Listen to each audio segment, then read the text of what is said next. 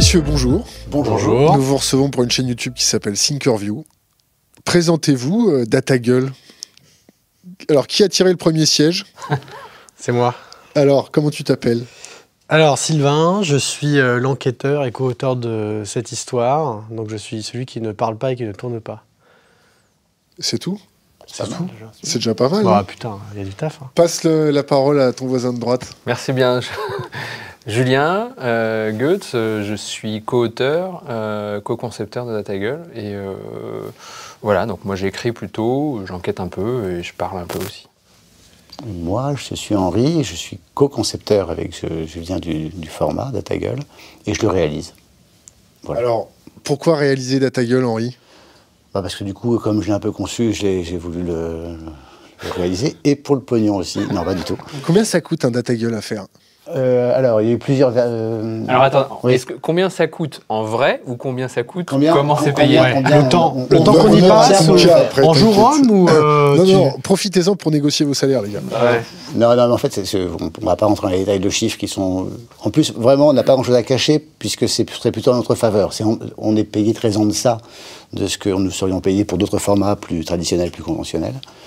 Euh, mais ce n'était pas une affaire d'argent, cette- ce, ce- ce programme. C'est une affaire de militants. C'est en- enfin, une affaire de conviction, d'envie et de conviction, avant tout. Euh, L'origine du désir de, de ce format, et de ce format là où on l'a diffusé, à savoir YouTube, euh, là où le service public était assez peu présent, euh, correspondait au désir effectivement de toucher des gens qui n'avaient pas accès à un certain nombre d'informations, et nous, on pouvait essayer de, de leur euh, permettre d'y accéder avec un ton et une forme euh, pour- leur permettant de- de- d'être attirés par, cette, euh, par cette- ces informations. Est-ce que, tu penses que, est-ce que tu penses que DataGull joue un rôle important pour contrer les fake news? Bon, ce serait prétentieux de le dire ainsi, mais euh, on, aimerait y contribuer, voilà, en être. Je sais pas si c'est les fake news en fait qui nous intéressent. Je pense plutôt que, enfin en tout cas, euh, le notre, ceux qu'on a en frontal dans la colonne à droite dans les recommandations, c'est plutôt euh, les Alain Soral, euh, les Dieudonné. La complosphère. Donc plutôt le complot que les fake news, ce qui sont deux choses différentes quand même euh, structurellement. Euh, on a beaucoup de gens en fait qui nous regardent, beaucoup de- de- d'usagers de, YouTube qui nous regardent, internautes, et dont on est en fait l'une des seules sources alternatives dans l'autre sens, c'est-à-dire euh, alternative à la fachosphère et à des personnes qui leur mettent dans le crâne une certaine vision du monde. C'est quoi la fachosphère? La fachosphère, c'est euh, tout le tout le tout le le système et le réseau qui s'est formé autour euh, d'une droite euh, euh, qui ne dit pas son nom, qui dit pas son nom en fait, mais c'est en, en gros ça correspond à l'époque où Alain Soral a connecté Marine Le Pen avec Dieudonné et avec les ogres et toute cette galaxie là. C'était il y a près de 10 ans. Et à l'époque, on n'y a pas trop prêté attention, sauf qu'en fait, ils sont développés sur YouTube et c'est leur terrain. Et aller sur leur terrain pour dire autre chose sur les sujets que parfois ils traitent eux-mêmes et qui sont parfois les seuls à traiter, comme le franc CFA, quand on a fait une vidéo sur le franc CFA, les seules autres vidéos, c'était Dieudonné. Et en l'occurrence, dans les comments, un tiers des comments, c'était Ah, Dieudonné en a parlé. Donc moi, enfin, et je partage euh, cet objectif-là, en frontal, on a ça. C'est aussi donner une alternative à ce qu'ils croient être une alternative à l'information mainstream. Le pluralisme. Ouais, le pluralisme et puis l'occasion aussi de porter une, une exigence factuelle là où ils n'ont qu'une exigence en termes de discours et de forme qui vont va les porter naturellement vers des gens qui parlent très bien mais qui disent quand même beaucoup de conneries. Julien, toi, ton avis? Julien. Non, mais moi, je, je vais revenir sur un des trucs que tu as dit, c'est le- une de tes questions, le militantisme, euh, et ça rebondit sur le pluralisme. Ce qui est aussi intéressant dans l'énergie qui a, qui a porté DataGull euh, jusqu'ici, depuis trois ans, c'est aussi le pluralisme et la diversité à l'intérieur de ces trois personnes-là. C'est-à-dire que quand Henri répond oui, c'est une forme de militantisme, euh, c'est une forme d'engagement, de conviction, c'est vrai, mais on n'a pas les mêmes. Alors on n'est pas aux opposés. Non, pas euh, tout à fait les mêmes. Il y a débat, Mais toujours. mais il y a toujours, il y a, il y a des convictions, c'est certain. Et, et- et c'est vraiment ça qui est passionnant dans ce travail-là, c'est qu'il y a des convictions qui sont diversifiées. Euh, ce qui fait une partie de la richesse du travail, c'est que si on schématise, Sylvain, par exemple, va faire le gros de l'enquête data, aller chercher le plus, la masse la plus importante des données, 70, 80%. Moi, je vais faire le reste, 30, 20, 30%. Mais je vais pas aller chercher les mêmes choses parce que j'ai pas la même sensibilité sur, les mêmes sujets, sur le sujet. Et souvent, on ne sait pas qu'on s'écharpe, mais on n'est on n'est pas d'accord. On, a eu- on a eu le cas Oui, on a eu le cas plus tard qu'hier. On n'a pas la même vision d'un sujet, on n'a pas les mêmes questionnements, on n'a pas. Mais ça nous bloque jamais en fait. C'est-à-dire Comment, que comment vous faites pour avoir un consensus? Ben, on cherche pas forcément. on, ch- consensus, on cherche pas hein. le consensus, on cherche, on cherche à, à comprendre le sujet en fait. C'est-à-dire que euh, c'est là que c'est intéressant. On cherche pas à imposer une vision euh, sur euh, ce que devrait être euh, tel sujet qu'on va traiter. Là, en l'occurrence, c'est un sujet qui a trait aux inégalités des sexes qu'on est en train de travailler. Énorme scoop. Et gros gros scoop, voilà. Mais la question, c'est pas de trouver la vérité sur ce sujet-là, mais c'est de partager des questionnements. Et donc, on se pose pas les mêmes questions, Sylvain et moi, et, et les réponses qu'on qu'on voit traverser dans les datas qu'on croise et dans les faits qu'on croise nous racontent pas exactement la même chose. Et on partage nos interrogations. Et moi, je dis, bah voilà, j'ai compris ça. Sylvain me dit non, moi je comprends plutôt ça. Et du coup, on reprend les faits, on remouline, et dans la discussion, on en arrive à se dire, ah ok, on a compris. Voilà, ça y est, on a fini par comprendre la même chose, la même question. On porte la même question au final. Et, et on Et la mise en forme, et la mise en forme euh, rend compte de cette diversité finalement. C'est-à-dire que c'est pas un objet dogmatique. Euh, Datagirl a un 12 minutes aujourd'hui, un 4 minutes précédemment. C'est un objet pluriel, euh, foisonnant, riche, où on peut, où l'internaute pourrait, et nous, nous le faisons déjà en amont, euh, puiser des pistes de réflexion, de débat. Des... Mais au-delà de ça, le, le- enfin, C'est- les débats, pas un tract. Quoi. les débats Voilà. ne sont pas stériles dans le sens où il y a l'un des aboutissements, c'est la production du programme. Mais l'un des autres aboutissements, c'est aussi que on cherche pas le consensus dans le, dans le sens où on finit pas d'accord sur le même point. Par contre, on change. Euh, on révise nos opinions, on progresse, euh, on essaye de devenir. Enfin, à la lumière de ça, moi, euh, j'ai changé sur ma vision de plein de trucs. Comme? Bah euh, moi, euh, bosser pour DataGull et regarder euh, certaines vérités factuelles et, documentées sur la viande, principalement d'ailleurs, pas tellement du côté de la souffrance animale, mais plutôt du côté de l'effet sur le climat, sur l'eau, sur l'enjeu également économique, les déséquilibres nord-sud que ça impose, la déforestation, bah, je suis devenu végétarien. Et il y a plein de trucs comme ça, euh, juste pour euh, finir là-dessus, qui, qui nous, même sur des tout petits trucs, mais Julien et moi, voilà, effectivement, on n'est pas dans cette idée d'imposer notre idée à l'autre. On va être dans un débat, on va s'alimenter de ce qu'on a comme données, mais après, on va arriver à un point où finalement, Julien a une idée euh, euh, nourrie de ça, de, de notre, de notre débat, et moi aussi, et on a tous les deux avancé parce que on n'est ni l'un ni l'autre dogmatique. Et c'est en ça qu'effectivement, la notion de militantisme, elle se place plutôt au niveau de la façon qu'on a de communiquer, ce qu'on veut faire passer comme message, la façon dont on veut le faire passer, plutôt que sur l'idée préétablie d'un sujet. Beaucoup de sujets, on a pu c'est- une intelligence collaborative horizontale. Alors, juste une chose très importante, mais ça, ça, ça- ça- ça prolonge ce que tu viens d'amorcer. C'est-à-dire que euh, DataGull, c'est un objet qui est en mouvement permanent. Il est en mouvement dans sa gestation, dans sa formulation, dans sa, dans sa mise en forme, et puis il est en mouvement une fois qu'il est mis en ligne.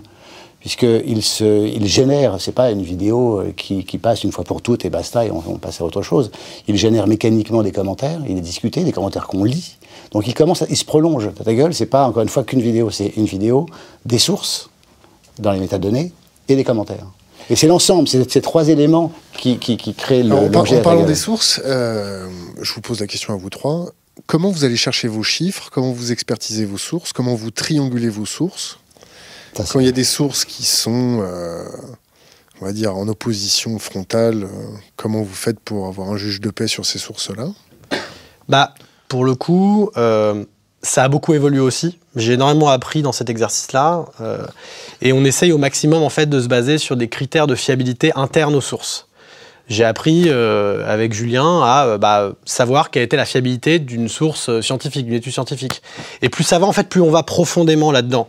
Et euh, l'idée qu'il y ait des sources qui s'opposent de manière euh, frontale et qui disent absolument pas la même chose, en fait, c'est une idée qui est basée sur le fait généralement que tu vas pas assez profond.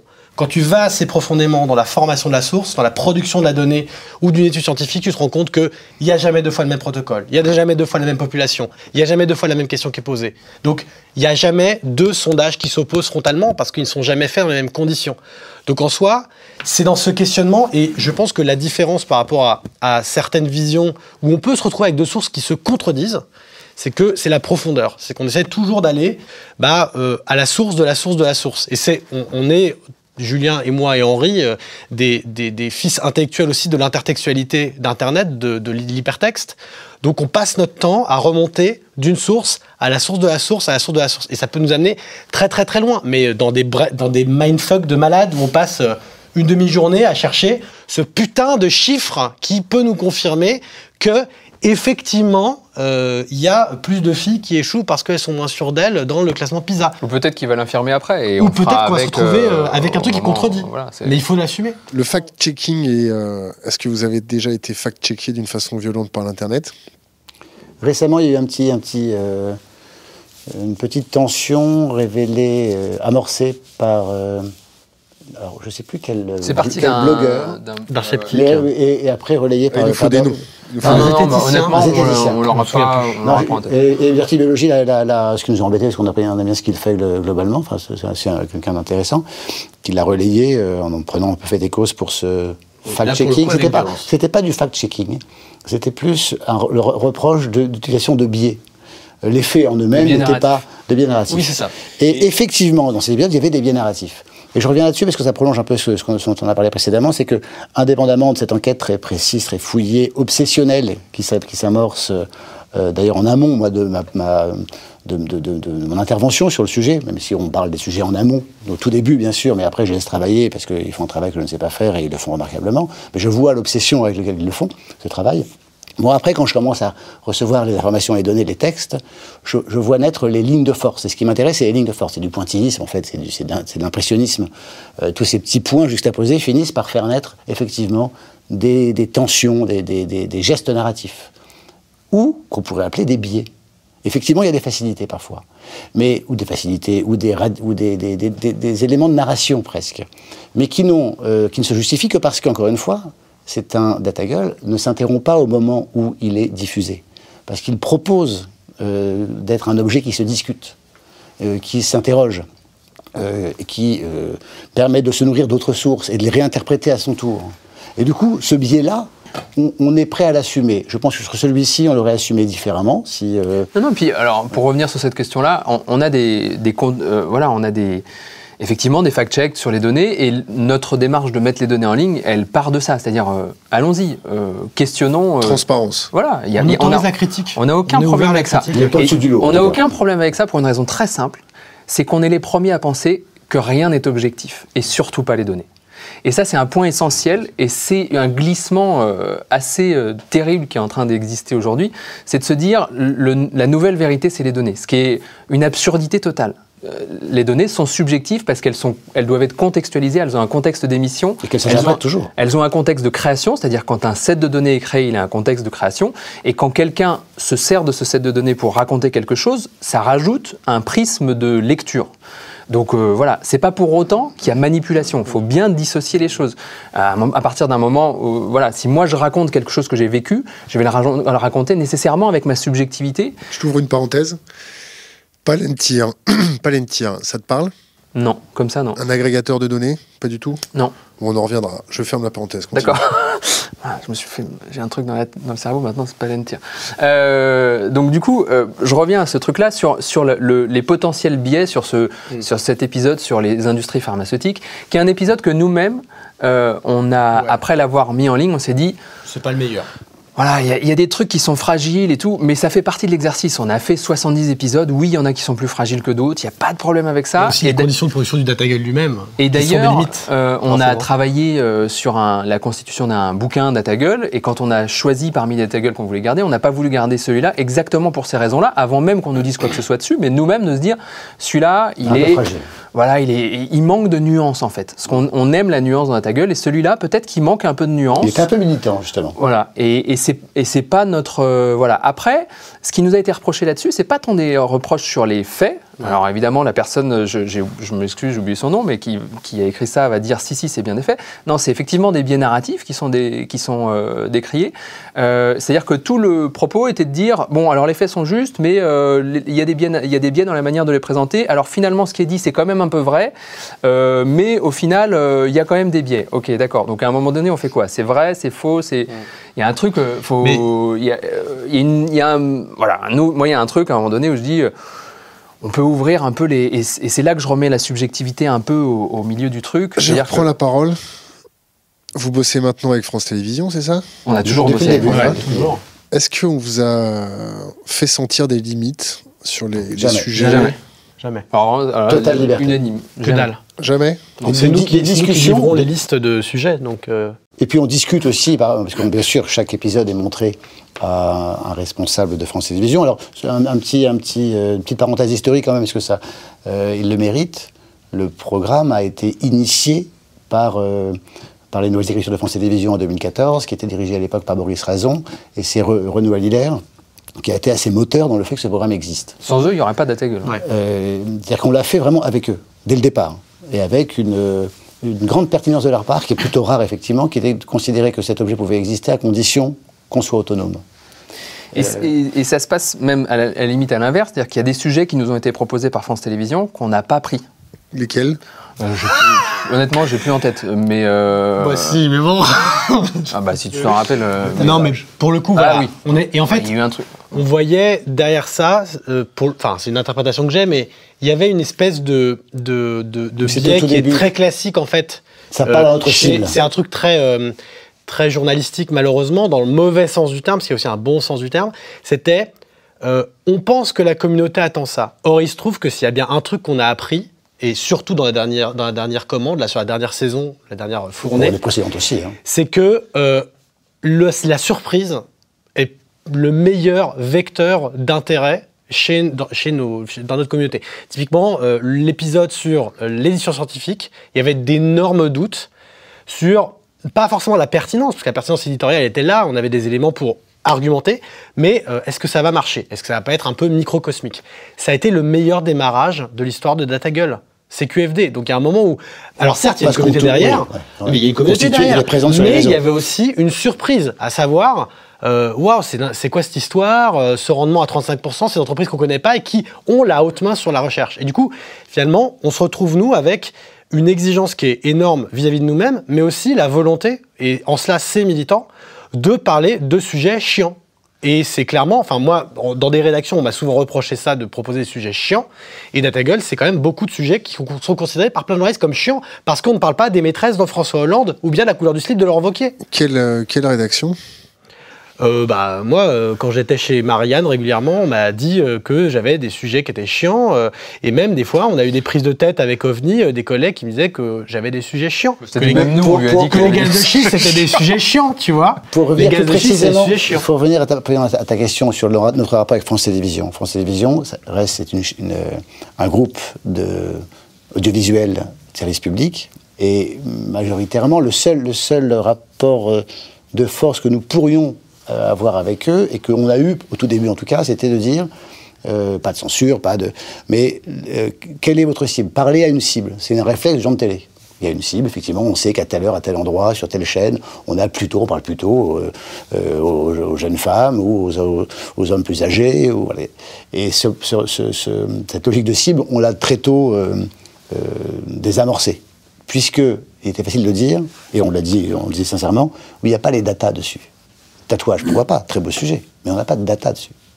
Donc effectivement, le recours aux data nous permettait, et nous a permis très sincèrement, hein, sans, sans que ce soit euh, une, euh, une fausse raison, euh, d'imposer des sujets qui étaient tout à la fois pertinents d'un point de vue purement éditorial, mais également euh, traitables sous l'angle qui était le nôtre. À savoir, y a-t-il des données ou non pour en parler?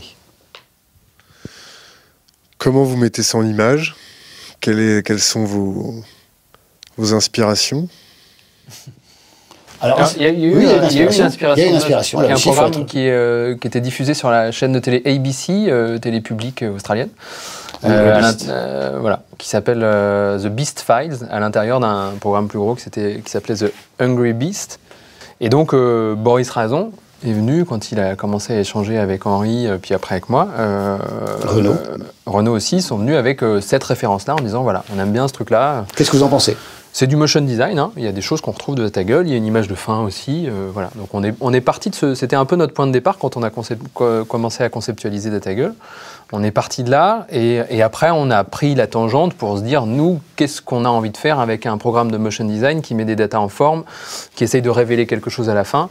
Et c'est comme ça qu'on est parti sur une sorte de mécanique où, euh, voilà, l'idée était de se dire, euh, ok, il y a plein de datas partout qui sont présentées à chaque JT, euh, dans chaque une de canard en permanence, mais à quel moment on les corrèle entre elles et on offre une perspective? On pose une perspective qui, encore une fois, n'est pas une perspective dogmatique, mais qui est une perspective de questionnement. Est-ce que vous avez eu des menaces? Pas encore. Après cette émission, On, a- probablement. on attend avec impatience. D'ailleurs, si vous voulez nous menacer, Non, non, on non, donne le non, mail non. de Henri. Donc pas de menaces parce que vous traitez Mais des non. sujets un peu euh, touchy. Mais non, mais non, parce euh, que tout est public en fait, c'est ça qui est génial. C'est que Il y, a eu des, il y a souvent, eu des tensions avec Frontex, par exemple, à l'occasion de l'épisode sur oui, Frontex. les- les Frontex, Oui, oui, il y a eu des retours, mais là, euh, il faut, il faut. Il faut expliquer Frontex. hein. Alors, Frontex, c'est la- l'agence européenne euh, qui s'occupe de, Qui surveille les frontières. de surveiller les Frontières. Qui coordonne la surveillance des frontières. euh, qui n'est pas exempt de tout reproche euh, dans la crise, euh, dans les milliers, les, les dizaines de milliers de morts euh, aux frontières de l'Europe. Euh, c'est un sujet qu'on a abordé la deuxième, première ou deuxième saison, je ne sais plus, de Ta Première Gueule, saison. première saison de Ta Gueule. Et le Frontex est remonté au créneau, n'était pas content de ce qu'on pouvait dire, on peut les comprendre, en même temps on maintient ce que nous, dis- nous dis- disions, il était encore en ligne. Euh, et là, France Télévisions a joué très joliment son rôle, c'est-à-dire que le Frontex s'est adressé à France Télévisions, qui est quand même le diffuseur et le coproducteur du programme. France Télévisions a fait obstacle, on n'a pas du tout été inquiété.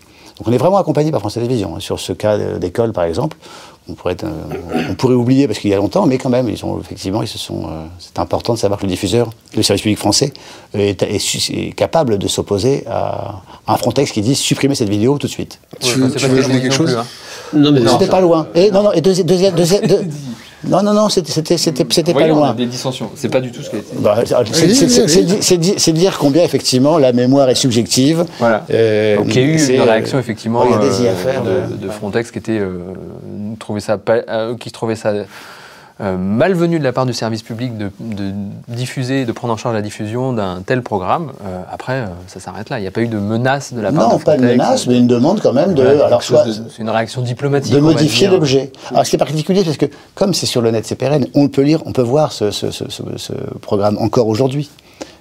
Et là aussi, le- le- les réseaux, YouTube bouleversent les usages et, surprend les institutions. Euh, Ce qui ce qui a été dit et qu'on assume toujours est encore en ligne et accessible aujourd'hui. Et après, c'est peut-être aussi une des limites de DataGull. C'est-à-dire que euh, les data, n'étant jamais objectives et, et étant dans un monde mouvant, bougent. Et il y a des choses qu'on a pu faire dans certains épisodes les plus datés. il y a trois ans. euh, Qui qui sont plus forcément, les constats sont plus forcément aussi valables, ou en tout cas les rapports de force sont en train de bouger, et dans euh, 3, 4, 5 ans, ça aura encore bougé.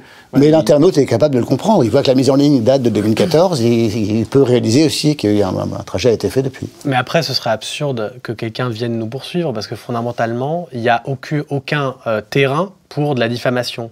90% des données qu'on utilise sont disponibles, voire plus, Sur- généralement, sur ces 80. disponibles en ligne. Oui, C'est-à-dire que dans ou dans des bouquins, mais euh, qui sont dans beaucoup de 100% sont des bibliothèques de données France. déjà publiées. en fait. Et du coup, on n'a on on n'a aucune exclue. Et des fois, on a des commentaires un peu perplexes, genre, mais comment on vous autorise à dire des trucs comme ça? Parce qu'il y a une espèce de fascination. Et, on, et ce que ne comprennent pas certains internautes, c'est que ce qu'on fait finalement, c'est une analyse différente et éventuellement, on traite à un autre niveau de profondeur des données qui sont disponibles. Le rapport, plutôt que certains journalistes qui, bah, dans des injonctions extrêmement euh, euh, brutales euh, et contraintes de produire très vite, vont lire l'introduction du rapport, bah, euh, moi je me l'enquille et Julien il va se taper aussi deux trois chapitres pour compléter ce que j'ai lu.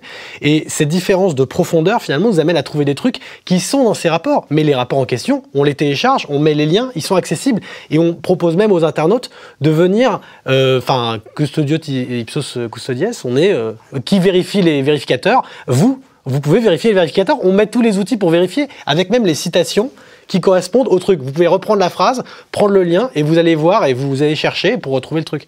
Donc il n'y a, pas de- a pas de terrain pour qu'on nous poursuive. Tout ça est public. Il y a. Il y, a, il y a un truc euh, tout bête aussi sur cette question-là. De, on utilise euh, des choses déjà documentées parce qu'on n'est pas dans une logique d'investigation pure, comme peuvent l'être. euh, on connaît bien, par exemple, les gens de Cache Investigation, puisqu'ils sont produits par Première Ligne, qui est coproducteur de DataGull. Euh, ils ont un an d'enquête, un an d'investigation pour aller chercher de la donnée, pour sortir des choses. Et cette année d'enquête leur donne une vraie euh, légitimité juridique si jamais telle entreprise décide de les attaquer en disant il y a diffamation, et ben voilà, en retour, les journalistes, face à un tribunal, peuvent dire voilà, on a passé un an, on a appelé un tel, un tel, un tel et tel. Nous, on a 2 à 4 jours d'enquête en fait. Donc en 2 à 4 jours d'enquête, on ne fait pas des miracles, on est obligé de prendre des choses qui ont déjà été sorties, vérifiées, des jugements qui ont été rendus. On ne peut pas se permettre de prendre des choses dont on n'est pas sûr, parce que si jamais une entreprise comme Danone, comme n'importe qui, qui a une grosse force de frappe juridique, Et vient financière aussi, nous qui a les charger, moyens. on, on- on- c'est très compliqué pour nous de justifier parce que euh, voilà, on n'a on pas, la, on n'a pas la, la- la profondeur derrière de dire euh, voilà, ça fait un an qu'on enquête et on a appelé toute la terre pour justifier ce truc-là. Mais on met à jour des systèmes. On ne fait pas de focus sur des points particuliers qui nécessiteraient effectivement de double croiser les sources, etc. C'est-à-dire qu'on a la possibilité effectivement de, de mécaniser. euh, Alors, je vais reprendre la parole. Je vais, vous, je vais vous poser une question un peu personnelle. à force de manier toutes ces datas, à force de vous faire des injections de connaissances, à travailler ce type de, de- de problématiques comme les migrants, le nombre de, cadavres en Méditerranée ou des, des sujets vraiment euh, hardcore, comment vous, vous le gérez psychologiquement à, votre échelle personnelle? Comment, Et aussi comment vos proches vous considèrent ou vous perçoivent avec, avec ce- ce- ce- cette conduite autistique avec l'information, cette boulimie de l'information, comment vous le gérez? Vous faites de la méditation Vous faites quoi? Vous faites On du sport Ouais, euh, alors ça, il faudrait penser à les méditations éventuellement. Ouais, La, ouais, la conscience. Je pense que, je pense que euh, y a- le, le mot boulimie est très juste. C'est-à-dire que il y a un truc qui nous rapproche profondément tous les trois, c'est qu'on est d'une exigence, euh, chacun dans notre domaine de travail, assez euh, Excessive. excessive, c'est clair. Ouais, Donc on, on est dans la, Impératif. on est dans la boulimie de, euh, effectivement, euh, Sylvain fait 70% d'enquête, me livre un doc avec euh, 40, 50, des fois 60 pages de documents, et je pourrais me contenter de lire et de faire le script à partir de ça. Rien que ça, déjà, ça lui a pété les neurones, ça me ferait sauter les miens en même temps. Mais je peux pas arriver à écrire quelque chose que j'ai pas compris. Donc quand il met trois paragraphes de citation d'un rapport, je vais être obligé d'aller lire les deux pages qui précèdent et les trois qui suivent du rapport pour être sûr que je comprends ce qu'il a écrit en fait et que je comprends les implications. Donc en fait, on a effectivement une vraie boulimie et la manière dont on le gère. On est euh, révolté euh, très souvent. H24 à peu on est euh, touché par plein de choses en permanence. On est en, en- en- en- en- Vous faites pas trop chier dans les dîners avec des amis? Si. Mais Non, ça, enfin, moi, en tout cas, on tout. me le fait remarquer régulièrement. Je, je finis par avoir ce biais, justement, du, euh, du, du sceptique. C'est-à-dire, euh, je me retrouve dans des discussions avec, euh, par exemple, une, une fille qui me dit Oui, mais quand même, euh, si tu manges 500, euh, 500 calories de boulgour, c'est mieux que si tu manges 500, grammes de, 500 calories de, de croissant. Je dis Bah non, c'est 500 calories, donc c'est la même unité de mesure, donc c'est autant d'énergie qui est absorbée. Donc les deux vont te faire grossir autant. Il y en a un qui est plus sain, l'autre pas, c'est un autre qui est chier, il est chiant en fait. Et en fait, le truc, non mais, et le fait est que je suis devenu vraiment sceptique. Je suis pas zététicien, je comprends maintenant comment il fonctionne, euh, même si je pense que ça se joue des fois sur d'autres niveaux. euh, je respecte tout à fait la démarche. Mais c'est vrai que du coup, euh, il y a un truc juste très concret, mais à la fin de chaque, de chaque enquête, entre guillemets, même si je continue à enquêter parallèlement à l'enquête de Julien pour compléter, je lui dis, bon écoute, voilà le doc, mais j'ai relevé quelques points qu'il faut que j'éclaircisse.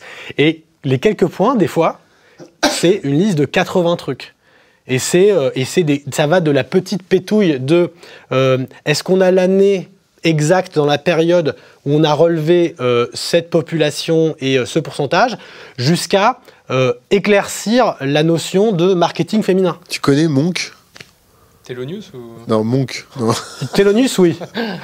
La série? La série. Alors je sais qu'Henri, on a un- Oui, oui, oui. un- une collection. Je ne l'ai pas regardé. un- pas un- Un enquêteur autiste. Ouais, t'es t'as un petit syndrome Monk hein, quand même. Ouais, J'arrive à débrancher, mais simplement c'est vrai que ça nous obsède. Et par ailleurs, pour finir là-dessus, il y a des moments où il y a un peu le syndrome du euh, journaliste euh, enquêteur euh, transversal, à savoir, tu regardes une pièce et là tu vas flotter les faits que tu as relevés à chaque fois sur plein de trucs. Il y a un petit côté Carrie Mathison. ça peut être, ça peut être un peu obsessionnel. Après, on n'a pas les mêmes. euh, Non, on essaie, en fait, pour, pour- pour comprendre, pour répondre à cette question, il faut distinguer. On ne réagit pas de la même manière, on n'a pas la même fonction. euh, c'est ça. majoritairement, moi, c'est beaucoup plus facile. Ma- Très majoritairement, même si je participe un tout petit peu en amont au choix des sujets, aux discussions sur les sujets, mais très très peu. En réalité, moi, je- bah, ma- ma- mon boulot, c'est de formaliser le travail d'enquête et d'écriture qui a eu lieu précédemment. Donc c'est beaucoup plus positif parce que je prends cette matière, je la manipule, j'en fais quelque chose de, j'en fais un objet audiovisuel que j'offre après euh, à la communauté, aux internautes, à ceux qui, que ça intéresse. Et c'est beaucoup plus euh, facile à supporter puisque effectivement je suis indigné, révolté, touché, troublé. Euh, évidemment, mais j'ai- j'ai ma, j'ai- j'ai- ma fonction permet de, de me permet de, de mettre cette énergie-là dans l'objet que j'offre aux autres. Et entre les Je deux, libère donc. entre les deux, Que tu souffres. moi je suis dans la, non mais je suis dans la compression et c'est vrai que c'est une autre forme de souffrance. César, Mais c'est que le, le- les, les 40 ou 80 pages de Sylvain, je dois en faire une page en fait. Et les, et comme les travail. 40 pages de Syl- de- d'enquête me passionnent. C'est ça qui est terrible en fait. C'est vraiment, Ouais. je suis, j'aime ces enquêtes, j'aime ces sujets, j'aime leur complexité. C'est ça qui est horrible. J'adore cette complexité du monde qui nous entoure, que ce soit sur le sujet de la fiscalité, sur le sujet de la pauvreté, sur le sujet environnemental. Tout est complexe. On ne peut pas résumer à aucune phrase qu'on entend si souvent sur tous les plateaux de télé où, où on essaye de résumer une baseline des problèmes qui sont vraiment compliqués à comprendre. Et il faut que j'arrive à. je- Enfin, c'est pas il faut, mais je m'oblige, parce que je peux pas faire autrement, à, à rendre compte de cette complexité dans une page. Et, et à, et à essayer d'avoir un peu ce, Sans rien perdre de l'essentiel. cette Ouais. saveur-là. Et, et ça, vraiment, c'est un moment très. Est-ce que vous allez sur le terrain toucher vos datas En C'est-à-dire. 4 jours? Est-ce que par exemple sur le sujet des migrants ou le sujet du cannabis Non. ou le sujet de l'évasion pas, dans, fiscale pas dans le cadre, pas dans le cadre de Non mais à titre personnel, est-ce que Probablement, parfois, bien sûr. parfois vous revoyez Certains. vos données dans la vraie vie dans, dans la, dans la vie. Bah oui, tout le Ouais, temps. bien sûr. Mais c'est aussi la vraie vie, hein, des données. La vraie vie, enfin tu vois, on fait un truc sur la viande, euh, enfin... Après, on n'est pas sur des enquêtes de terrain, donc voilà. Mais On n'est pas sur des enquêtes de terrain, mais la vie nous amène à recroiser ça. Enfin, je veux dire... euh, Mais la vie j'ai- est sur le terrain, en tout cas. j'ai- J'ai été invité comme ça à un congrès, euh, enfin à une conférence à Lampedusa, à- du fait de l'épisode sur les migrants. Et ce qui n'était que des données, euh, finalement, c'est devenu des gens, c'est devenu des militants, c'est devenu les gens qui produisent les données, c'est devenu les gens qui aident les migrants. Et c'est devenu l'endroit emblématique. Et c'est vrai que ça fait quelque chose quand tu vois effectivement les données retomber sur Terre. Et ce qui nous, ce qui nous nourrit aussi là-dedans, on n'a pas le temps malheureusement d'être dans l'enquête de terrain, mais on a quand même une passe dans l'enquête euh, où on va systématiquement chercher du côté des écrits euh, de sociologie. Et cette passe-là, elle est importante parce qu'elle nous, elle nous rapporte ce terrain-là. Contrairement à ce qu'on peut penser, les sociologues ne sont pas des gens qui vivent enfermés dans une université, c'est des gens de terrain qui vont étudier ce qui se passe euh, euh, et qui vont au plus proche et, et lire ces écrits de sociologie sur les sujets. Généralement, on nous amène pas de data, mais moi, c'est toujours important parce que ça m'amène justement de la compréhension humaine. Et au final, DataGull, c'est pas un programme de data, c'est un programme de questionnement de l'humain en fait, de comment on De vit en société. société, de quels sont nos mécanismes de vivre ensemble. Les data nous permettent de porter des coups de projecteur et d'interroger ça, de faire émerger des choses. Mais ce qu'on questionne au fond, c'est qu'est-ce qu'on fout en fait? Qu'est-ce qu'on fait? Comment on se parle? Comment on, on fait du commerce? Comment on, on- Comment on on vit traite ensemble, la terre autour de nous? Comment on- Voilà, euh, c'est vraiment un- le- le- l'envie de base de- qu'il y a derrière ça, c'est de questionner ça. D'apporter aucune réponse. Et surtout voilà de pas de vraiment euh, apporter un maximum de questions, mais d'autres questions que celles qu'on se pose habituellement. Voilà, d'essayer d'aller euh, tourner un peu le projecteur pour voir autrement, essayer de... Alors c'est un peu une lubie du moment pour moi, mais quand on dit euh, on va être euh, 9 milliards en 2050, euh, ok, tout le monde part euh, tête baissée, il faut faire euh, moins d'enfants, surtout euh, chez les pays pauvres. Produire plus. Euh, il faut produire plus pour l'agriculture parce que sinon on n'aura jamais assez à manger pour tout le monde. Voilà. Et d'un coup, nous, notre démarche, ça va être de se dire attendez, attendez, euh, on produit déjà pour 12 milliards, donc ça veut dire que le problème, c'est pas la production agricole. Euh, L'empreinte carbone des gens là où il y a le plus haut taux de fécondité, c'est la plus faible, donc ça veut dire que c'est pas une question de taux de fécondité, donc ça se passe à un autre endroit. Donc si se passe à un autre endroit, qu'est-ce qu'on va chercher? Et cette complexité-là, elle est, elle est trop peu racontée et nous, elle nous passionne. Quand, quand euh, là on est en période électorale, quand vous écoutez les... On fait des bons, mais on fait des bons, on fait des bons. Tu Et en parles, on hein, s'envoie, tu en c'était très drôle. Pendant le débat de la primaire, j'avais en parallèle des SMS de Julien et de Henri qui tombaient et je leur répondais T'as vu, il a dit ça, mais tu te rends compte comment est-ce qu'il peut dire ça sur le travail encore euh, au 20 et- en 2017, après tout ce qui est sorti euh, Il pourrait citer Stigler, ouais, mais tu comprends, c'est compliqué. Et on avait des échanges comme ça. Non, mais on peut avoir un stéréotype. Voilà. Aussi. Au jour où on enregistre cette émission, là maintenant, au moment Voilà, où on se parle, voilà. on est au lendemain du débat, histoire de redonner le, le repère spatio temporel, on est au lendemain du débat Hamon-Valls de la primaire euh, de la gauche, enfin du, du Parti Socialiste. D'une partie de la gauche. D'une partie de la gauche. D'une partie du Parti Socialiste. Et donc, il s'est passé à un moment donné ce truc qui, moi, m'a fait bondir, où euh, Valls, sur la question du revenu euh, universel, Universel, a dit de base, ouais. Je suis le candidat de la fiche de paye, monsieur Hamon, vous êtes le candidat de la fiche d'impôt. Mais ça, c'est vraiment tout ce qui me fait vomir, en fait. C'est-à-dire, on réduit la réalité avec, à deux phrases. phrase, bien sûr. Et la question n'est même pas de savoir est-ce que moi, individuellement, je soutiens ou pas le revenu de base? En tout cas, je me suis renseigné dessus. C'est un truc qui me questionne, qui m'interroge. Et ça n'est pas résumable à ça.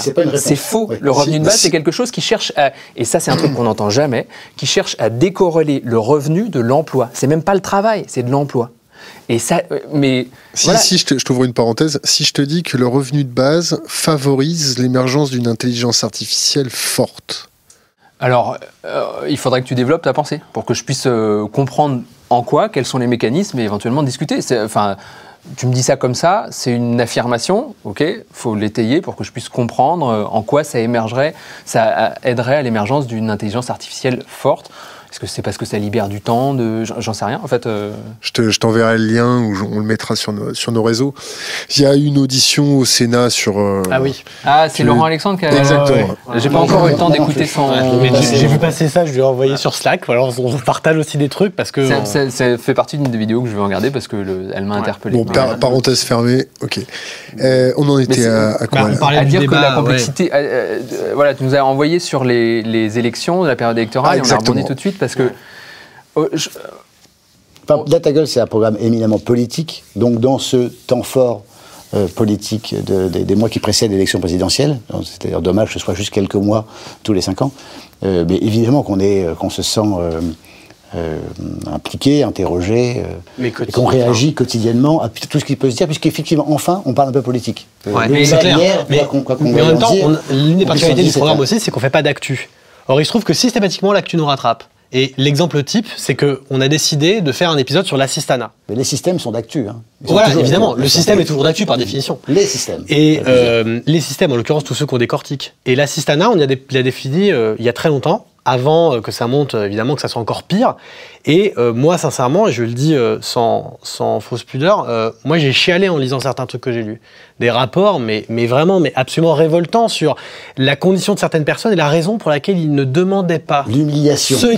L'humiliation sociale, mais la conscience, ou alors, la, non, la conviction, pardon, que tu n'as pas droit à certaines choses. Ou alors l'idée que si tu les demandes, alors tu es un mendiant, qu'il y a ça. Et je, me- je ne peux pas m'empêcher de me dire que tous ces gens qui parlent de l'assistanat en mentant, parce qu'en en l'occurrence, ils le savent. C'est ça la différence entre le mensonge et l'erreur. C'est que Laurent Wauquiez, il est président du conseil régional, il sait, il a les chiffres, il a été au conseil général, il a les chiffres, il sait combien on distribue, il sait combien de gens demandent et ne demandent pas la, la fraude à la, carte de- à la carte vitale, etc. Et effectivement, on voit comme ça des mots qui sont balancés et qui créent des mythologies intellectuelles, comme l'assistanat, alors qu'on se rend compte qu'en fait, bah, les non-recours, les personnes qui ne demandent pas ce à quoi ils ont droit, couvrent, mais plusieurs fois, tout ce la, petite fraude des- revenus garantis et des- de la sécurité sociale, qui, elle, correspond à une fraction infinitésimale De de, la grosse fiscale, fraude ouais. de, euh, aux, aux impôts et, et aux- et notamment aux impôts sur les, sur les, les activités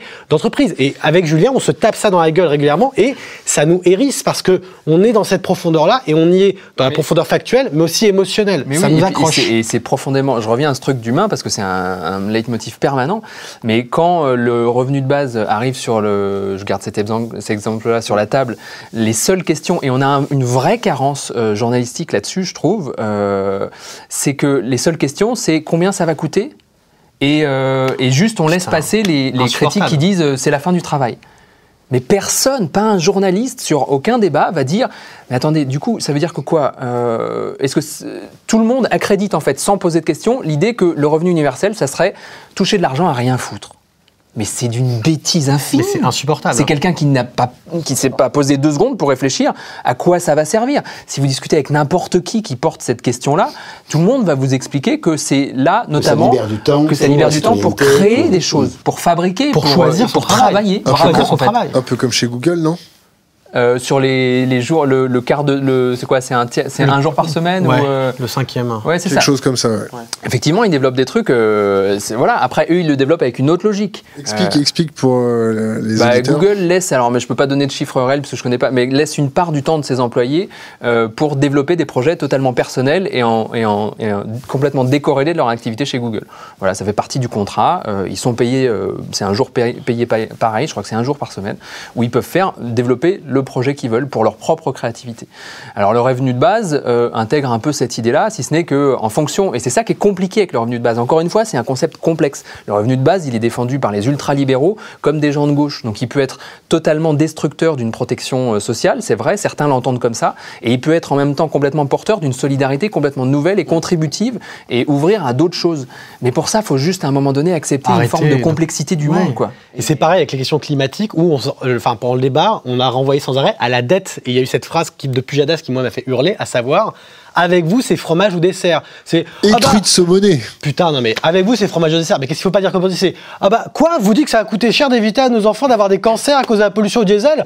Faut écouter, franchement, euh, là, euh, j'hésite quoi. Je suis un peu. Ça va coûter cher. Non mais sans déconner. On est en 2017, la COP21, il en a fait des caisses et maintenant il nous raconte ça. Et une, et une demi-heure plus tard, il dit euh, l'état d'urgence, on va peut-être pas en parler, c'est un sujet un peu technique. Sans déconner. Et la dette, c'est quoi? C'est une vaste blague. Non mais faut, faut arrêter le délire quoi. Donc l'état d'urgence, c'est un peu technique parce qu'en gros, ôter des libertés, bon, c'est on veut pas trop en parler. Par contre, il faut savoir, enfin, supprimer un maximum de postes de fonctionnaires. Ça, c'est un truc, on veut en parler beaucoup, beaucoup, beaucoup, tout le temps, tout le temps, tout le temps. Et à aucun moment, c'était l'expression de, euh, je sais plus, le- le- le- l'un des, merde, euh, un économiste euh, atterré qui disait, euh, vous vous rendez compte que vous avez un débat aujourd'hui où les gens, c'est des économistes qui parlent d'économie, c'est des économistes qui ont eu un AVC. Ils ne voient plus que la colonne des dépenses. Frédéric Lordon, non C'est leur don, exactement. Voilà, ils sont hémiplégiques, ils ne, ils ne voient plus que la colonne des dépenses. Ils ont oublié que, bah, parfois, en donnant de l'argent à certaines choses, eh ben, on en retirait un bénéfice. Alors, c'est pas un bénéfice avec des euros, avec un chiffre d'affaires, avec euh, de la croissance euh, et ce genre de, de, de mythe- de mythologie ou de, des systèmes comptables. C'est du bénéfice humain, social, un intérêt social. Bon, et ça, l'intérêt social, Ouais. Bon, il nous reste 15 minutes ensemble, ça passe vite. Donc on va vous poser des questions un peu chiantes maintenant. Henri, Oui. comment tu vois l'avenir? Rose, pas Oh. Ah rose ouais, putain. euh, Raconte un peu. on vous laisse. euh, j'ai un choix à faire. dire J'avais la même question après. hein. Rassurez-vous. Comment je vois l'avenir? Sincèrement? En fait, il y a, il y a Il y a vraiment- intérêt que ce soit sincère, t'es sûr que c'est Non, non, non, non, en fait, il y a un débat entre moi et moi là, qui se passe dans ma petite tête. Euh, Il y a une part de moi qui a envie de dire, euh, et qui, euh, écoute, euh, il n'y a pas de raison que ça se passe mal, puisqu'il suffit que qu'on fasse que, que tout le monde fasse des choses d'une manière ou d'une autre, dans un sens plutôt positif, et voilà, ça peut, voilà. Cette partie-là, cette, cette, euh, cette, euh, dimension moi, optimiste euh, dans ma tête est rapidement calmée par euh, une vision un peu plus réaliste. Je crois que dès lors que dès lors qu'on observe le monde, sujet par sujet, thématique par thématique, tranche par tranche, on a l'impression quand même que tous les voyants sont au rouge, euh, que le cynisme, que l'obsession de l'argent, que le- la logique de que le commerce, que le, rapport de force qu'in- qu'induit le commerce. euh, nous, met, nous, humains, dans une, euh, situation impossible, et que ce sont des tendances très fortes, qu'il va falloir vraiment faire beaucoup pour inverser cette tendance qui nous mène dans le mur, qui est une tendance très morbide. Ce qui, ce qui me fascine dans la logique, dans les logiques commerciales, je ne sais pas comment les intituler, capitalistes, mais bon. En tout cas, celles qui, sont obsédées par euh, les colonnes de dépenses et de profits. euh, euh, c'est que c'est morbide, c'est que ça crée de la mort, quoi. Fondamentalement, ça crée de la mort. Quelque sujet que ce soit. Là, récemment, étions sur le sur le- le- l'agriculture industrielle. Industrielle, bah, ça tue euh, les sols, ça tue les gens avec les pesticides, ça tue les premiers, ça tue les paysans, leurs enfants. Et voilà, donc quand, comme nous sommes dans des tendances morbides, euh, on peut difficilement être optimiste. Même question? Euh, moi, je suis d'un naturel plutôt optimiste, donc euh, je reste optimiste. Après, euh, Diversité. com- comment je vois, le, ouais, exactement. Après, comment je vois le futur euh, En fait, je le vois surtout au présent. Donc, je, je, je m'intéresse surtout au présent et au passé, et j'essaie de pas trop m'interroger trop loin sur le futur. Euh, j'essaie juste de faire rencontrer le présent et le passé pour, euh, on verra ce qui se passe. Mais euh, ce qui est sûr, c'est que le futur, en tout cas, si on veut sortir un peu de ces histoires-là, c'est sûr que ça va être un futur un peu en lutte. Et pourtant, je suis pas un militant point levé du tout. Mais je pense qu'il y a des, des- luttes de. Moi, je les vois de. Alors, encore une fois, c'est un point de vue très individuel euh, à l'intérieur du, trio. Euh, moi, je les vois comme des luttes de pensée, en fait. C'est-à-dire de, de comment on pense le monde. Et, et je m'en rends compte parce que je vois des penseurs, je pense à un Bernard Stiegler, par exemple, qui me fascine parce que parce que c'est un philosophe et que quand il définit des mots et des concepts, je vois un boxeur, en fait. Je vois un boxeur qui veut s'emplafonner la Silicon Valley, qui veut s'emplafonner le transhumanisme, qui veut s'emplafonner des concepts qu'il trouve dangereux pour l'avenir de la société, pour ceux qui créent, parce que ces concepts-là ont des répercussions concrètes dans des actions d'entreprise, dans des actions de, voilà, qui touchent la société. Et, euh, et je pense que la période dans laquelle on est est fascinante pour ça, parce qu'il y a des choses qui émergent de ça en fait. C'est-à-dire qu'il y a, une, y y a un combat de pensée euh, qui, est, euh, qui est assez enthousiasmant parce qu'il y, a des- il y, a des- voilà, il y a des choses qui émergent. On a des, on a des, des- complexités à laquelle il faut faire, arri- arriver à faire face. Et euh, il faut sacrément se creuser le- la tête pour arriver à trouver des choses qui vont permettre de, de faire en sorte que, que ça soit vivable pour tout le monde. Et ce qui est passionnant, c'est que je sens qu'il y a plein de gens qui réfléchissent à ça en fait. C'est-à-dire que c'est pas des petits cénacles euh, fermés. Il y a une pensée ouverte, très forte, très partagée, très passionnée, qui part dans, voilà, qui des fois se contredit, qui des fois s'emplafonne, mais c'est pas un problème. Mais il y a un truc, euh, voilà, très très fort au cœur duquel nous on s'immerge tout le temps, et c'est pour ça que c'est si juste d'être présent sur YouTube et d'être présent sur les réseaux euh, numériques de manière générale, parce que euh, voilà, cette agitation, elle traverse tout ça. et Il n'y a pas de. À toi? Euh, alors moi, pour euh, aller un peu dans la continuité de Julien, j'ai j'ai eu ces derniers temps euh, quelques épiphanies, euh, notamment euh, par rapport à l'éducation populaire. Et je pense qu'on a, on, on est dans cette démarche-là aussi avec DataGull. J'étais émerveillé. L'éducation populaire, un peu comme euh, Michel, Michel Onfray ou... Non mais parce qu'on est en janvier, tu parles de l'épiphanie. Non, mais normal. voilà, effectivement, on n'a pas tiré les droits. Pardon. Et euh, on les a décapités. Et euh, donc, euh, Je ne me euh, Nous sommes les rois mages. l'é- l'éducation populaire. euh, Alors Melchior, raconte un C'est peu. c'est dans, cette- c'est dans cette démarche. euh, c'est en fait, pour moi, il y, y a cette notion à laquelle j'espère DataGull participe et, je l'ai je l'ai vu participer parce qu'on fait des proches, on invite à des conférences et en soi, je m'en bats les couilles de- de- d'aller faire notre pub. Ce qui m'intéresse, c'est de rencontrer les personnes qui nous regardent et de comprendre pourquoi est-ce que ça, est-ce que ça leur fait dans leur tête et dans leur vie. Et ce qui est formidable, c'est que tu lèves de l'enthousiasme avec ça. Juste en faisant notre taf de journaliste, en faisant notre taf de, de réal, en faisant notre taf d'auteur, on lève de l'enthousiasme. Et c'est un enthousiasme qui est agissant. Donc ça pousse des gens à agir. Et il y a, y a quelques temps, j'aurais probablement été dans, dans un pessimisme proche de celui d'Henri. Et il Ah, m'arrive... C'est pas toujours. Là, dans, dans la ça, moitié, dans l'hémisphère droit, dans l'hémisphère droit de- d'Henri, dans l'hémisphère pessimiste. Mais euh, en fait, j'ai j'ai conscience des enjeux. Et j'ai d'autant plus conscience des enjeux que comme je m'occupe de l'enquête, je, je- je me baffre des trucs extrêmement négatifs. euh, et qu'après, avec Julien, il m'apporte encore plus de trucs négatifs. Euh, mais j'ai conscience des enjeux. Par contre, j'ai aussi cette conscience, euh, Julien parlait de lutte, pour moi la lutte elle est culturelle. J'ai pris, pris une claque dans la gueule en découvrant les réflexions de Gramsci sur finalement le fait que si tu veux émanciper des gens, émanciper pas dans le sens leur dire quoi penser à la place de ce qu'ils pensent parce qu'ils pensent mal. Non, leur apprendre à faire émerger en eux-mêmes la conscience de leur pouvoir d'agir et d'agir pour leur propre bien, mais qui sera un bien commun. Et là-dedans, euh, les réflexions autour de la démocratie aujourd'hui, je pense que c'est le meilleur moment à l'élection présidentielle pour se battre les couilles euh, de la démocratie institutionnelle. C'est-à-dire que je pense que le, le meilleur moment là pour justement se dire bah plutôt que d'aller voter pour un mec qu'on va jamais croiser, qui va jamais euh, te consulter, te demander ton avis, c'est le meilleur moment pour aller dans des quartiers avec des gens qui euh, qu'on n'interroge jamais, à qui on parle jamais, auxquels on demande jamais ce qu'ils pensent, dans des zones rurales, dans des bassins ouvriers, dans des zones isolées, etc. Et leur demander juste Leur avis. qu'est-ce qu'on peut faire et comment on peut vous aider à le faire. Et ça, je trouve ça extraordinaire. Il y a des gens, des- un collectif comme Passons-nous, qui essaie de créer à côté de, de- de la démocratie institutionnelle une démocratie d'interpellation, d'action. Ça, ça me fascine. Et je suis positif et optimiste dans la mesure où je vois là-dedans un esprit d'Internet, mais sur le terrain aussi. Internet, c'est très bien pour s'organiser, mais il y a un moment où il faut se voir. Et se voir aujourd'hui, c'est, à mon sens, le truc le plus révolutionnaire que tu puisses faire, c'est te foutre autour d'une table avec des gens que tu connais ou pas et leur dire c'est quoi notre problème commun et comment on peut le résoudre ensemble. Et ça, cette notion de collaboration et de faire émerger les solutions, les problèmes, puis les solutions ensemble, je trouve ça tellement riche Tu et sais tellement fort. Tu sais comment on appelle ça là, chez les hackers quand on se retrouve en physique? De quoi les. euh, Le meet space. le- L'espace. M-E-A-T. L'espace. Le bien. space, ouais, ouais, ouais, tout à fait. D'être, euh, d'être IRL, bah voilà, tu vois, de créer des, des, des, des, des, des, des ju- des jurys participatifs, de créer de, de l'action, de faire du community organizing. Alors, trois, trois petites questions encore. Ouais. Euh, l'autocensure chez les journalistes, euh, est-ce qu'il y a de l'autocensure chez vous? Et Comment on ferait pour améliorer la, la profession de journaliste? Petite question. Ouais, tranquille.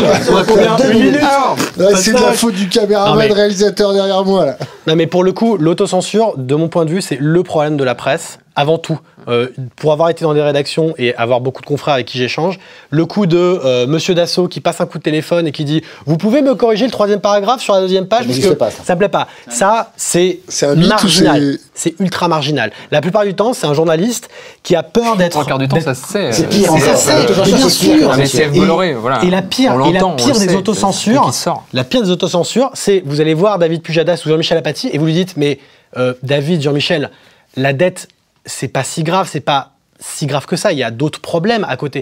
Et ils vous regardent dans les yeux et vous disent mais bien sûr que si, c'est le plus grave des trucs qui arrivent en France aujourd'hui. Et là, tu dis, mais putain, la COP21, la pauvreté, les- le développement de certaines maladies liées aux perturbateurs endocriniens, tout ça.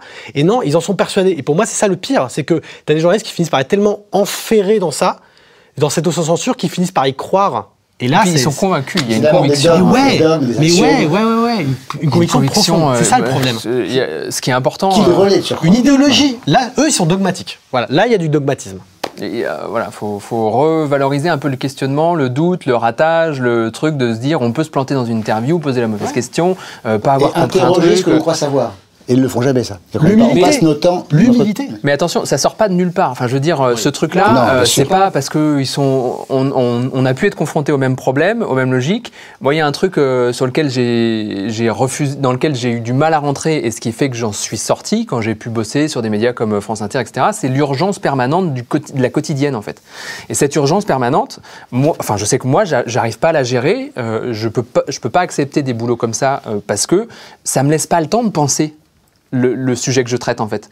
Donc nécessairement, indi- enfin, logiquement, mécaniquement, tu finis par aller vers des, le plus simple, le plus raccourci, le plus rabattu, le c'est plus poser Et le truc, et, et voilà, à un moment donné, c'est naturel de poser ces questions-là sans, sans aller plus loin, parce que juste t'as pas le temps d'aller plus loin en fait. Et, et, et- et je trouve que ce dont on aurait besoin, c'est de libérer un peu ce temps-là, d'ouvrir de l'espace-temps et de voilà, de, de- du, du- du temps de Non, je réflexion. suis d'accord. Tu veux rajouter un Non, mot pas du oui tout, je peux passer la main dans les cheveux. Ouais, Non, ouais. ça, ça, Il n'y a aucune raison. Mais c'est, mais c'est un truc qui, m'est re- qui, est, qui est arrivé, moi ça me reste gravé. On a fait une projection pour le 82 minutes, euh, le, le documentaire de 82 minutes qu'on a fait. On a fait une projection Place de la République de plusieurs Nat à gueule et on a discuté toute la journée avec des gens qui étaient là, qui regardaient les épisodes et puis avec qui on discutait. C'était fascinant comme discussion. génial. Et parmi Ou ces discussions-là, etc., pour donner la parole aux citoyens. voilà. Et parmi ces discussions-là, à un moment donné, je discutais avec deux jeunes qui étaient étudiants en sociaux. Euh, on discutait, on se disait, mais c'est quand même dingue, là, alors ce problème-là, écologique, machin, oui, mais alors comment on arrive à trouver les solutions? Mais, je- mais on comprend, en même temps, on est obligé de partir à rendez-vous, on n'a pas le temps. En fait, en fait, ça voudrait dire que si on veut faire évoluer la société, il faut qu'on arrive à libérer du temps pour penser. Revenu de base. Non, mais c'est. Et, et là, ils m'ont dit ça, et je me suis dit, mais en fait, c'est évident. en fait. Comment on peut faire bouger une société? Comment on peut demander à des électeurs d'être avertis et de s'investir dans la démocratie exigence si aussi. on leur fout euh, des Du journées? simple- Là, on du est arrivé. court, le passeport pour le slogan idéologique pur. Hein? Le simple et court, passeport pour le slogan idéologique pur. Le simple et court. Hum, C'est Frédéric Lordon qui dit ça. Ah oui, Ah ouais. Mais c'est- l'opposé de Ah, la vie. en oui, tu me sauves. Euh, dernière question, nous t'es, très à la bourre toi ou? Je sais pas quelle heure il est. J'ai euh, Ouais, il est sept- 4h15. Ouais. 18h58. il, est, il est 58 de. Vas-y, vas-y, vas-y. C'est bon? Ouais, ouais. Euh, Ça, c'est notre dernière question. C'est ce qu'on, ce Tu qu'on veux dire de pose. l'émission, après vous arrêtez, c'est fini. Bah, ça dépend. Si c'est une bonne réponse, on pourra peut-être te reposer d'autres questions. Euh, c'est une bouteille à la mer qu'on laisse sur Internet. C'est un conseil pour les jeunes générations. C'est-à-dire que autant un diplomate qu'un chef d'entreprise ou quoi que ce soit, un journaliste, il a la même question à la fin. Laissez une bouteille à la mer pour les jeunes générations sur Internet. Je vous écoute. Henri Je commence toujours. non, je, je finirai pour cette, fois- cette fois-ci. Vas-y, commence. D'accord. J'ai déjà commencé moi, donc Oh, c'est oh, les gars. Ta première bouteille à la mer. Euh, euh, il faut assumer la complexité, je crois. Je crois que c'est ça. Faut pas avoir. Enfin, moi, ce que j'aurais tendance à dire aux jeunes générations, c'est que c'est compliqué. C'est pas compliqué, mais c'est complexe. Ce qui veut dire que c'est pas compliqué, mais c'est plein de petits mécanismes simples et qu'il faut prendre le temps de les ouvrir. Et ça peut même être fun. C'est comme des petits trucs qu'on ouvre. On se dit ah, c'est marrant, t'as fait ça. Ah, tiens, voilà, faut avoir, euh, faut prendre ce plaisir-là, faut prendre le plaisir de la complexité. Je crois que c'est un truc qu'il faut assumer et, et apprendre. euh, si on peut l'apprendre dès le plus jeune âge, c'est cool en fait, ça nous aide. Moi, je dirais, il n'y a rien de ce qu'on a aujourd'hui de positif dans notre société, tout ça, qui n'est à une époque été considéré comme impossible. Donc, euh, c'est la fameuse, la fameuse expression comment est-ce qu'on mange un éléphant? Une cuillère à la fois. Et s'informer, Les végétariens. En l'occurrence, euh, s'informer, informer les autres, débattre et faire jaillir les solutions de nos contradictions, mais le faire ensemble, ne pas rester dans son coin. Je pense que la tentation d'Internet, c'est la tentation de se dire qu'à soi seul, on aura la sagesse. La tentation, j'ai pas dit le- la, ten- la tentation d'Internet, d'Internet, c'est se dire je peux acquérir cette sagesse par moi-même. Il y a des outils pour acquérir une partie de la sagesse, mais la sagesse n'existe qu'ensemble. Et euh, ensemble, il y a tout ce qu'on a construit de positif dans cette société, on l'a construit ensemble. Il n'y a pas un mec tout seul qui a changé Qui c'est qui disait soit. ensemble tout est possible déjà Je sais pas, mais, euh, mais, mais 2007, non, tout- seul, seul, on va, on va plus vite, mais ensemble, on va plus loin. Euh, je, Ça, rajoute- c'est un, c'est- proverbe, c'est un Baseline. proverbe malien, j'y suis pour rien, merde. je rajouterais juste à la complexité, euh, c'est que la complexité, elle entraîne la nuance. Et euh, voilà, c'est essentiel en fait. Pantone. Moi, ma petite bouteille, en fait, je prolonge en fait la leur parce qu'on finalement, on, est, on est ensemble sur Gueule, pas pour rien complètement. Donc, euh, euh, oui, bien sûr, vient la complexité. Aimer la complexité, se méfier des bonimenteurs et des réponses faciles, se méfier des dogmes, se méfier des gens qui, savent à notre place, euh, qui prépensent le monde à, notre place. Pour, pour, pour penser le monde, il faut d'abord l'éprouver. Aller croiser les gens, croiser les autres, aller ailleurs, apprécier l'altérité, ce qui nous, ce qui nous bouleverse, nous transforme, nous change parce que c'est parce que parce que c'est parce que c'est différent. Et la- l'altérité, qui, est- qui- qui est plus vaste que la différence. Euh, une différence, c'est une notion un peu un peu étroite finalement. Euh, l'altérité, c'est vraiment tout ce qui nous remplit d'autre chose. Heureusement, puisque puisque seul, euh, on n'est pas on pas très intéressant tout seul dans son coin. Voilà, c'est la, multitude. C'est pour ça Et est là, frères. voilà. complètement. Ouais, pour notre communauté, pour résumer un peu tout ça, on, on partage de temps en temps un slogan publicitaire euh, d'une compagnie de bus qui dit euh, c'est plus intelligent de voyager en groupe. On, on vous conseille d'aller voir ce truc-là, ça décrit parfaitement ce que vous venez de nous décrire. Vous voulez rajouter quelque chose? Je te remercie. C'est bon? Bah merci, c'est gentil. Ouais, Ah, vous avez une question à nous poser? Euh, vous faites ça pourquoi vous faites ça en fait? Ça sert à quoi tout mais, ça Pourquoi ouais. des caméras? Pourquoi des, Parce des que questions? La, pré- la présence de Morandine derrière, c'était obligatoire. Non, Enfin, pas Morandine Noir. derrière. Pourquoi on fait ça? Euh, Parce qu'on en avait assez de voir euh, émerger des, des nouveaux gourous sur Internet, euh, tant les anciens qui étaient pour nous, ou qui sont pour nous les journalistes, ou les nouveaux gourous euh, qui ont émergé avec euh, la crise financière, des gens qui sont emparés un petit peu de notre Internet. Et on avait décidé de, bah, de sortir pour montrer qu'on pouvait faire des choses simples, euh, avec très peu de moyens, et poser les questions en direct aux gens euh, pour euh, aborder le sujet en face à face, à la loyale. Et on a décidé de le faire pour le bien commun de l'Internet. Et c'est qui la personne que vous aimeriez avoir?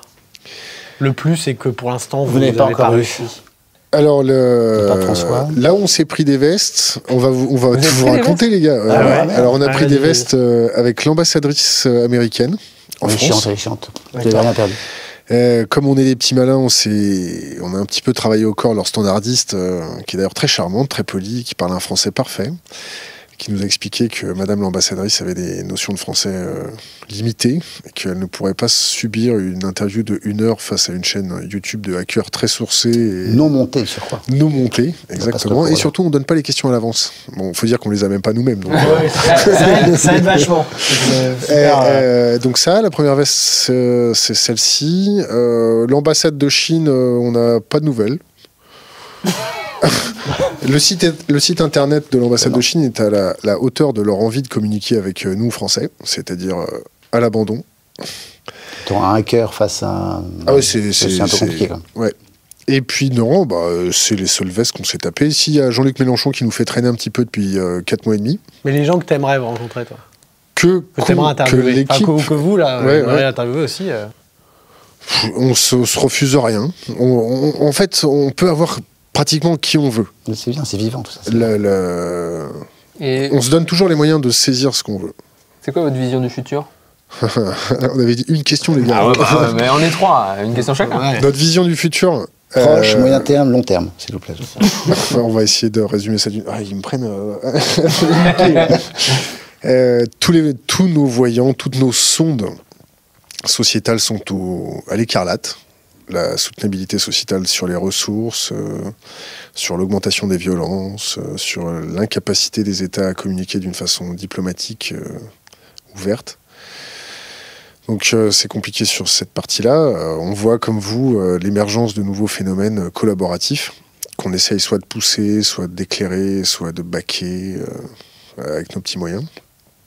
Mais on a quand même la puissance de l'Internet avec nous, donc ça nous, ça nous rassure. Je pars sous, sous votre contrôle, les gars. Et, et- et comment on voit le futur Dur. Euh, nous, on est un petit peu des passagers clandestins parce qu'on est très privilégiés. euh, on a une situation professionnelle qui ne connaît pas encore la crise euh, et c'est pour ça qu'on fait ça bénévolement.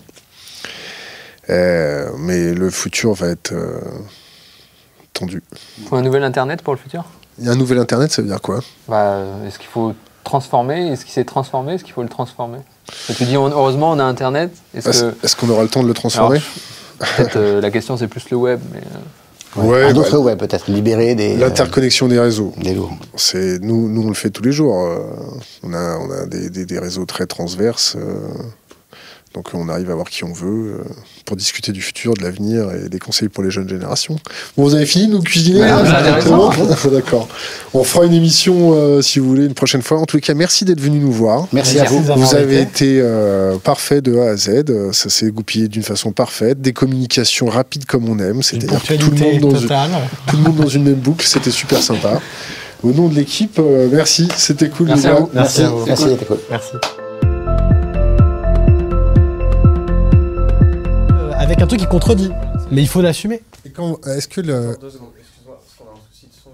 Ça frotte ici, c'est ça Ça frotte ici? Non, ouais. Il frotte. Il faut le sortir un tout petit peu. Faut pas qu'il soit en contact avec ta chemise. Il était en contact avec ta chemise. C'est bon là? Je voulais intervenir. Ça frotte ici. Oui, et puis glisser tes mains dans mon corsage, on te au connaît. moindre, à la moindre occasion. Mais vous le couperez au montage, de toute façon, Non, globalement. mais on fait c'est pas de montage. Il n'y a pas de montage. C'est bon, on est bon là? Je suis désolé pour la communauté. Il y a des petits bruits et des frottements. Mais pourtant, Putain, il c'est la il- vie, il n'est pas en contact, étonnamment.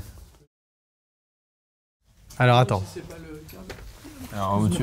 Est-ce que tu veux qu'on continue pendant ça? Ouais, je commençais à avoir une petite érection, donc ça tombait bien. là, C'est le pit stop. Ouais. Alors ça se passe bien? Donc il y a pendant tapis pendant qu'on trafistole, complètement, ça pourrait être totalement Euh, direct. Pendant qu'on trafistole, La magie de l'uncut. ouais, on vous êtes déjà, ça vous est déjà arrivé de vous faire fac- fact-checker par l'internet d'une façon violente? Une fois, récemment De façon violente. Il y a un petit truc quand même euh, du côté de d'orthobiologie. Ouais, ouais, il y a eu, euh, il y a eu des, euh, ouais, il y a, il y a des vérifications sur les sources. Il y a des gens qui sont pas d'accord. Effectivement, il y a eu un truc. euh, Alors attends, c'était sur quoi? Sur la, la, la pharma- pharmacie. La pharmacie, ouais. Ah oui, sur les pharmacies. L'industrie pharmaceutique. L'industrie pharmaceutique, exact. Euh, Il a reproché des biais. Et effectivement, j'ai une réponse de Candide que je vais faire sur cette question-là. Pardon. Et après, vous la préciserez, vous la nuancerez. Bien Ouais, sûr. ouais, On va la nuancer. Peut-être que vous allez nous autoriser à faire un, un semi-coupure. Un cut Ouais. Ah, ce serait moi? Non, mais on va, on va vérifier que. C'est juste pour éviter que ça se reproduise. bien. Ouais. Non, c'est super. Ça, c'est les aléas du direct. hein. Ah ouais, c'est Ouais, l'uncut. Ouais, ouais. C'est la magie de l'uncut. Et donc, Alors, euh, on Henri- était à. le- T'étais sur le point de faire un truc de Candide pour la première fois de ta vie. C'était enfin, Mes patient avec réponses ne sont que les réponses de Candide. On se recalme, on se calme? Attends, là, tu, tu te rends pas compte, là, le niveau de calmitude? Tu peux te remettre en position même. Là, et là, il est en train de nous faire un contest. Là. Ok, prêt? Martin, c'est toi qui relance. Allez, c'est parti. Donc, on en était à le fact-checking et.